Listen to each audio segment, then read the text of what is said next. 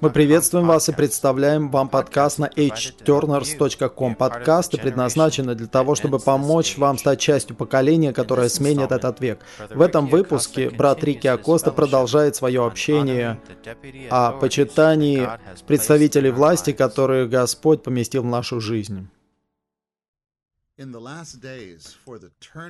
Последние дни для того, чтобы сменить век, Господь должен воздвигнуть поколение молодых людей, которые будут иметь сильный дух. В первом и втором посланиях к Тимофею Павел подчеркивает вопрос необходимости того, чтобы иметь сильный дух. Его бремя в этих книгах заключалось в том, чтобы сделать прививку церкви и дать противоядие против упадка церкви.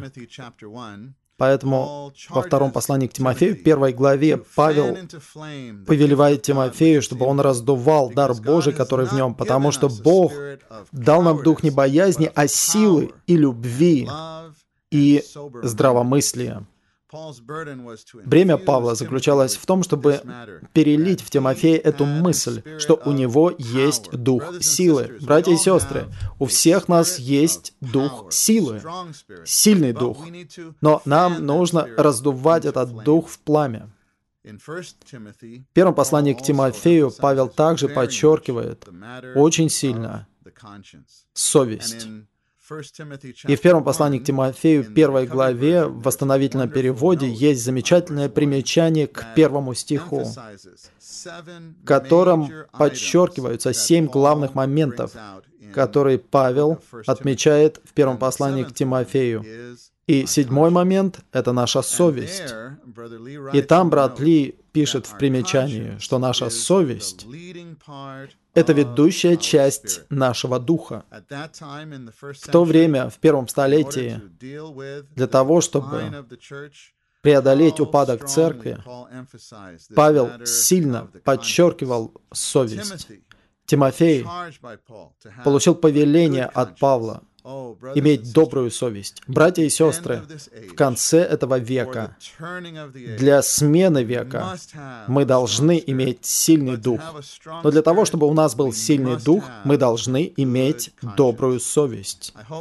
Я надеюсь, что последние несколько недель помогли вам увидеть, что для того, чтобы упражнять свой дух на практике в нашей повседневной жизни, мы должны знать, и мы должны упражнять функции нашего духа, нашу совесть, наше общение и нашу интуицию.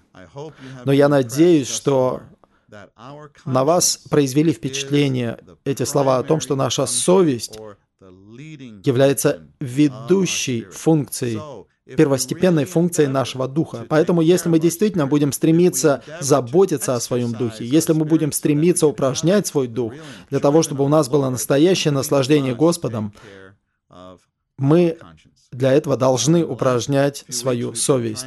За последние несколько недель мы пытались приводить некоторые практические примеры, связанные с нашей повседневной жизнью в которой мы должны упражнять свою совесть и показывать, что вполне возможно, что во многих областях нашей повседневной жизни мы пренебрегаем своей совестью, и мы не осознаем, когда появляется грех, который загрязняет нашу совесть и становится препятствием, преградой в нашем общении с Господом. В прошлый раз мы стали говорить о вопросе нашего отношения к власти. И в сегодняшнем выпуске мы хотели бы продолжить эту линию общения.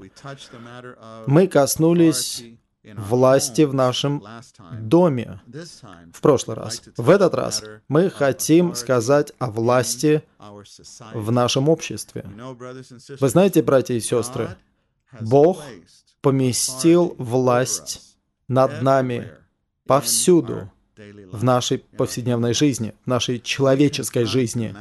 Мы сталкиваемся с властью повсюду в нашей повседневной жизни. Разумеется, есть определенные законы в обществе. И когда вы ведете машину, Вы э, наблюдаете за знаками и за светофорами. В учебных заведениях есть преподаватели. Повсюду Бог поместил над нами власть. И то, как мы относимся к этой власти, является очень важным в глазах Бога. Нам нужно увидеть, что сатана стал сатаной, потому что он взбунтовался. Сатана хотел сделать тебя равным Богу, и он не был готов подчиниться власти Божьей. Поэтому, братья и сестры, на самом деле источником любого греха и всего отрицательного во Вселенной является бунт. И если мы бунтуем против Божьей власти, то на самом деле мы присоединяемся к сатане и его бунту.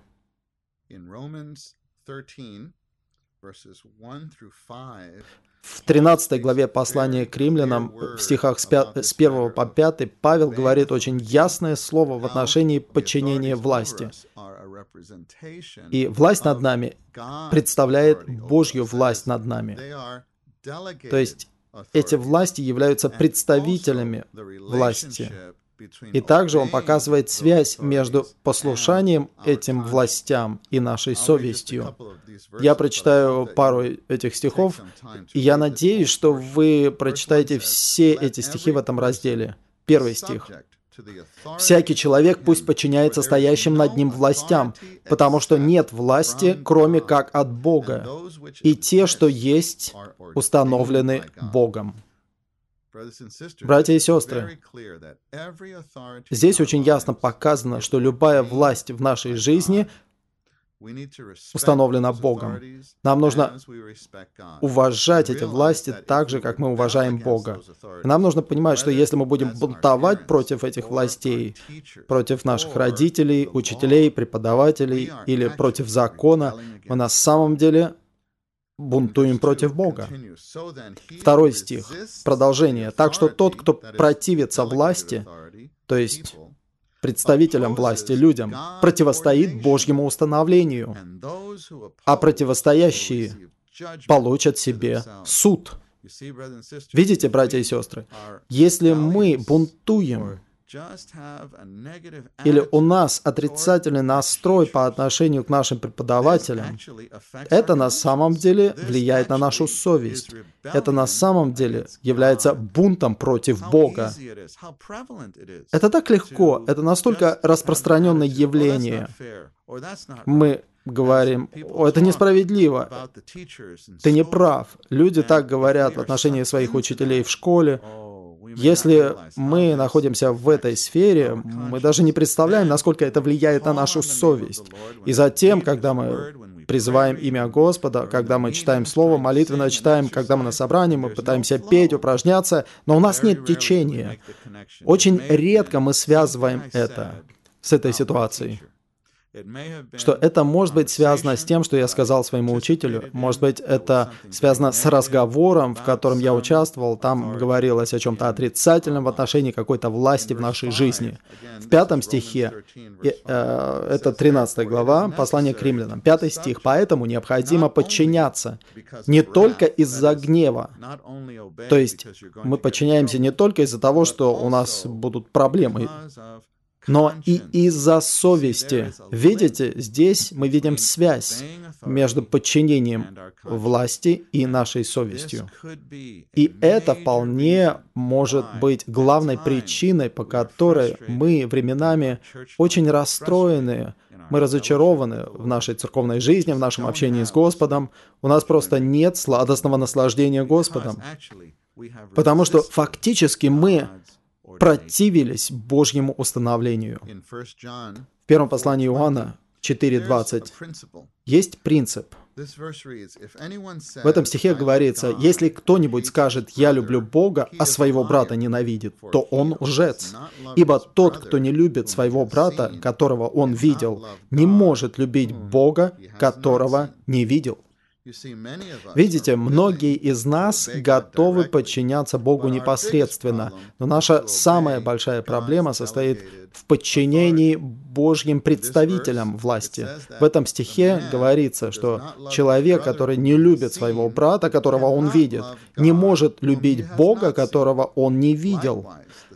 Точно так же, тот же принцип применяется к вопросу послушания. Если мы не можем слушаться власти, которую мы видим, как мы можем подчиняться или слушаться Бога, которого мы не видели. Поэтому представители власти становятся для нас проверкой. Если мы хотим слушаться Бога, мы сначала должны слушаться представителям Божьей власти, которую Бог назначил над нами. Многим из нас знакома отчасти история с Давидом в Ветхом Завете.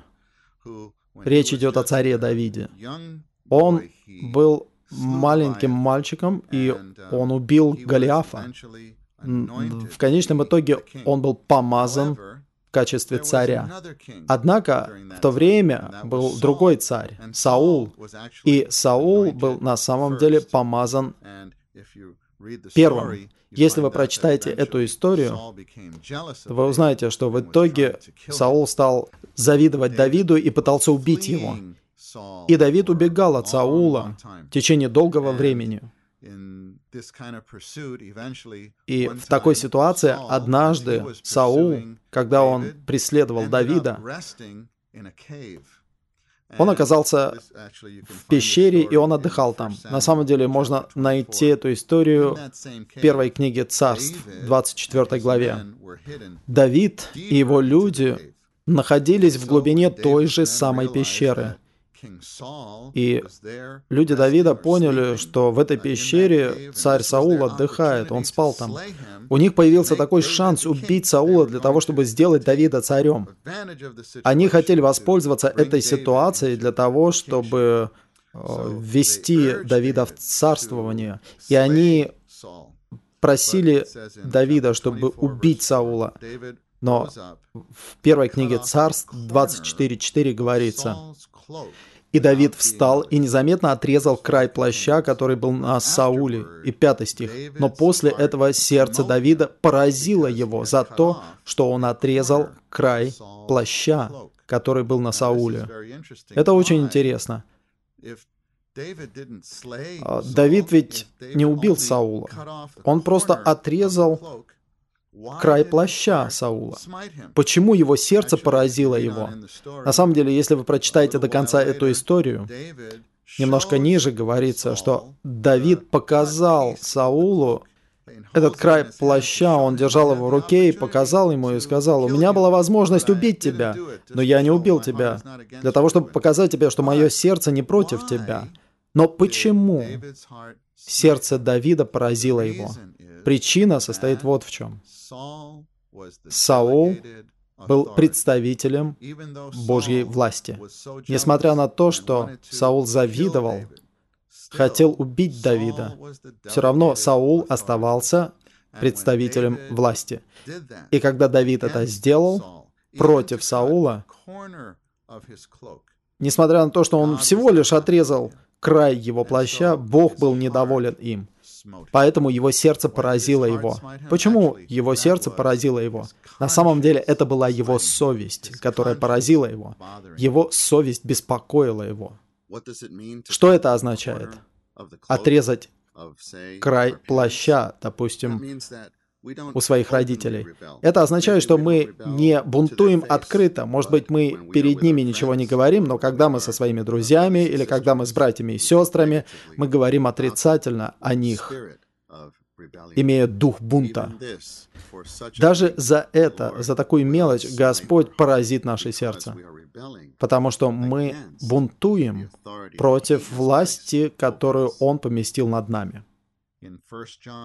В первом послании Иоанна 3.20 говорится, «Потому что если наше сердце обвиняет нас, это потому, что Бог больше нашего сердца и знает все».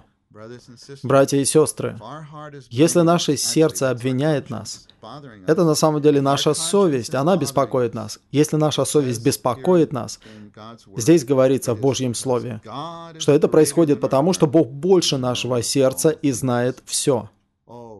О, братья и сестры, наша совесть — это то, что сохраняет нас. Наша совесть может сберечь наше общение с Господом.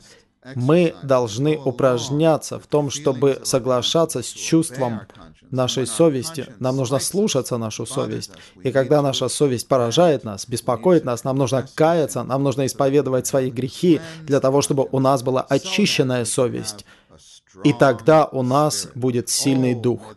О, пусть Господь воздвигнет поколение молодых людей, у которых сильный дух, которые едины с Ним для смены века. Я очень надеюсь, что все вы примете это общение к своему сердцу и рассмотрите свою собственную жизнь. Каково ваше отношение к, ко всем властям, которых Бог помещает над вами? Пусть Господь укрепит нас для того, чтобы у нас всегда была совесть без преткновений по отношению к Богу и людям. О Господь Иисус, укрепи нас во внутреннего человека и устрой себе дом в наших сердцах немножко больше сегодня. Для hturners.com. Это Рики Акоста.